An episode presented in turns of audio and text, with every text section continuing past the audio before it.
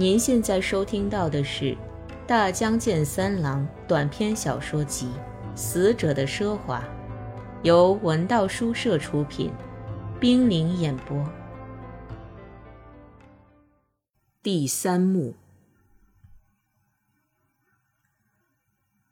若干年后，解梦姑娘领着一个少年来到一所公寓。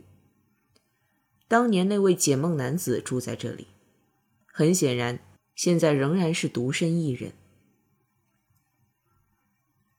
他辛劳过度，终于死了。我听人家说了，姑娘，你的经历也够艰辛了。我从你身边夺走了他，我尊重他本人的意志，帮助他全神贯注的入梦，并组织自治团，让他的预言发挥作用。我想。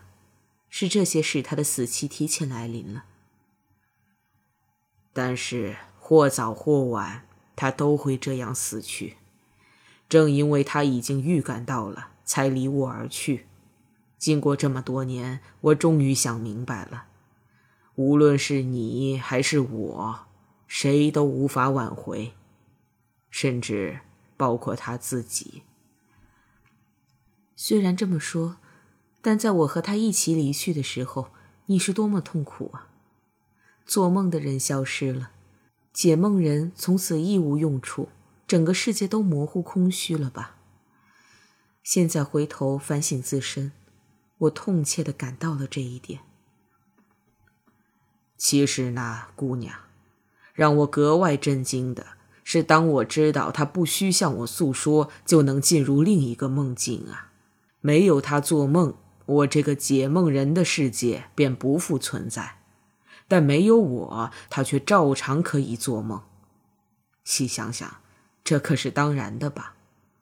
但是，他所看到的梦境完全交给了一个小姑娘，也就是当时的你去解读，通过占梦预测未来的事情，由此得以成立。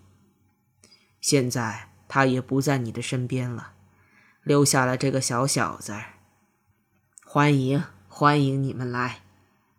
呵呵，你呀，和我当初见到的你爸爸一模一样。解梦姑娘对解梦男子说出自己的打算，那决心和神情比当年争夺梦师时更顽强坚定。做梦的人死了，却剩下两个解梦人。小时候上生物课。课上教给我们说，在动物世界里，如果雌兽死了，雄兽会另找一个雌兽，保证种族繁衍。反过来也如此。现在剩下两个解梦人，其中的一个能不能变成做梦的人呢？如果可能的话，我恳求您帮助我变成做梦的人。我虽然有这个孩子，但我不希望孩子成为爸爸那样的人。他的特异才能大概遗传给了孩子吧，因此我更害怕孩子的一生像他那样痛苦艰辛。刚才你说孩子和你当初见到的孩子爸爸一模一样，我心里直打冷战，因此更觉得被迫无奈，需要你帮助。尽管我不希望那样，但等这孩子长大了，可能自然而然就产生了做梦预见未来的能力了吧。不过等到那时，即使您同意解读这孩子的梦，也为时太晚了。他生前创造的自治团体需要有人能继续用梦预测未来。如果梦里的指令没有了，这团体肯定得解体。大家都感到了这一点，全团惶惶不安。你曾在孩子爸爸很小的时候就教育他，使他成了一个能在梦里看到未来的人。现在能不能像当年那样教育我？使我变成做梦的人呢？我昼思夜想，如果能变成做梦的人，如果那可能的话，那就太好了。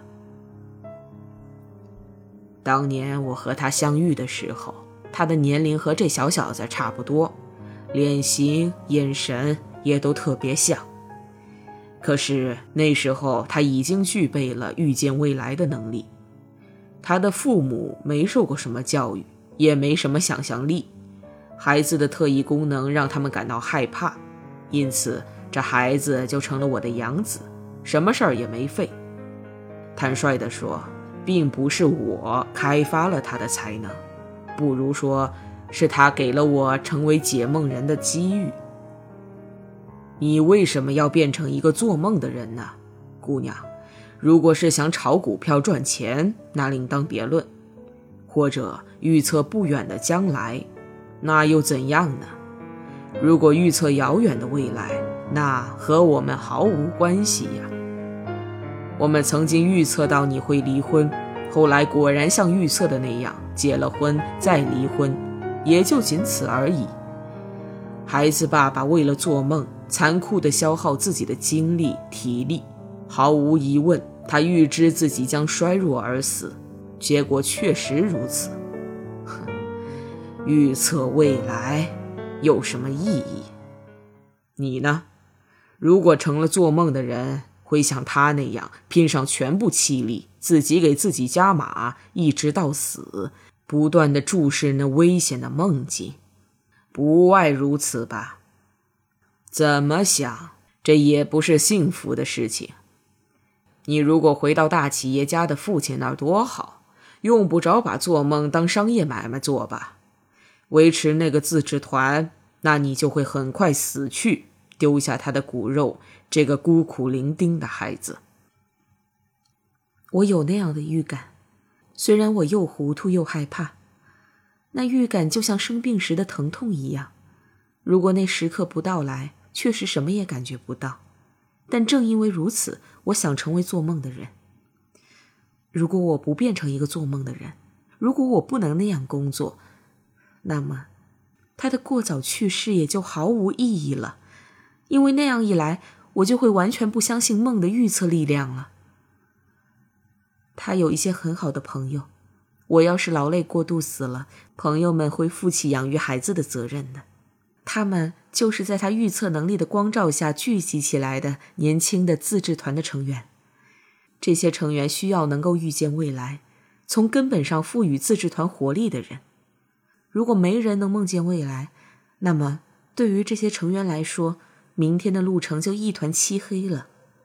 或许清晰呈现在梦里的未来景象就是一团漆黑呀，姑娘，你说呢？也可能是这样吧。然而，即便如此，清楚了解自己悲惨的未来会使他们挺起腰来吧。我认为这种自觉会使自治团更加紧密牢固的团结起来。你好像是真心认为自治团非常重要啊，姑娘。因为对于我来说，铭刻着关于他的记忆的只有这孩子和自治团。陷入沉思的解梦男子，他与做梦青年分别已有五六年了，一直一个人孤独的生活，显得上了年纪。而解梦的姑娘，现在看上去也比实际年龄要老一些。姑娘悲痛的声音近乎呻吟，她呼唤解梦男子说：“我知道你会接纳我的，在梦境里我已经预先看到过。你带着孩子来到这里，直率的把话说穿，这样的情景我最近也在梦里见过的呀。那么就请你接纳我吧。”姑娘放心的说。声音平静而优雅。我们姑且开始练习吧，小小子儿不要觉得无聊。如果能一直安静坐着就好，拜托了。就这样，你也能一起坐下来吧。解梦男子将三把椅子并起来，孩子居中，他和姑娘分两侧坐好，两人的手臂在孩子的脑后伸展开。指尖相接。姑娘从提袋里取出录音机，催人入梦冥想的乐曲从录音机里隐隐约约流了出来。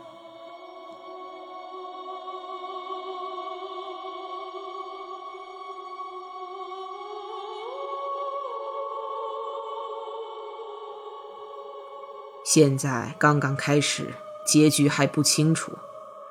一个已经习惯解梦的人，怎样才能变成做梦的人？最终未必一定是你，也有可能反而是我呢，姑娘。真的是那样的话，我毫不担心，因为有一个熟练的解梦人，有你在呀。姑娘带着某种预感去查看身边椅子上孩子的神情。开始入梦的也可能是这孩子呢。我们还不能睡着，可孩子已经睡得很香，嘴唇蠕动，喃喃絮语的样子，和他爸爸一模一样的嘴唇。可是，姑娘，你最想回避的，不正是这孩子成为做梦的人吗？孩子他爸爸的家人们，我想他们也绝不希望他成为一个做梦的人。他不还是在那么小的时候就开始做梦了吗？现实的所有乐趣都不曾体味，自己还懵懵懂懂中就进入了那么痛苦的关于未来的梦境。事实上，孩子已经开始叙述起梦境里的未来景况，声音清爽而细弱。解梦男子和姑娘侧耳静听，然后声音响亮的解说。宇宙船队出发了，聪明的人、漂亮的人、身体健壮的人，都登上了船。遗留在残损污浊的地球上的落选者，那些丑陋、痴呆、羸弱的人，却必须在这个被杀伐烧掠、弥漫着核辐射的环境里活下去。但正是他们，这些落选者，需要寻求生存下去的道路。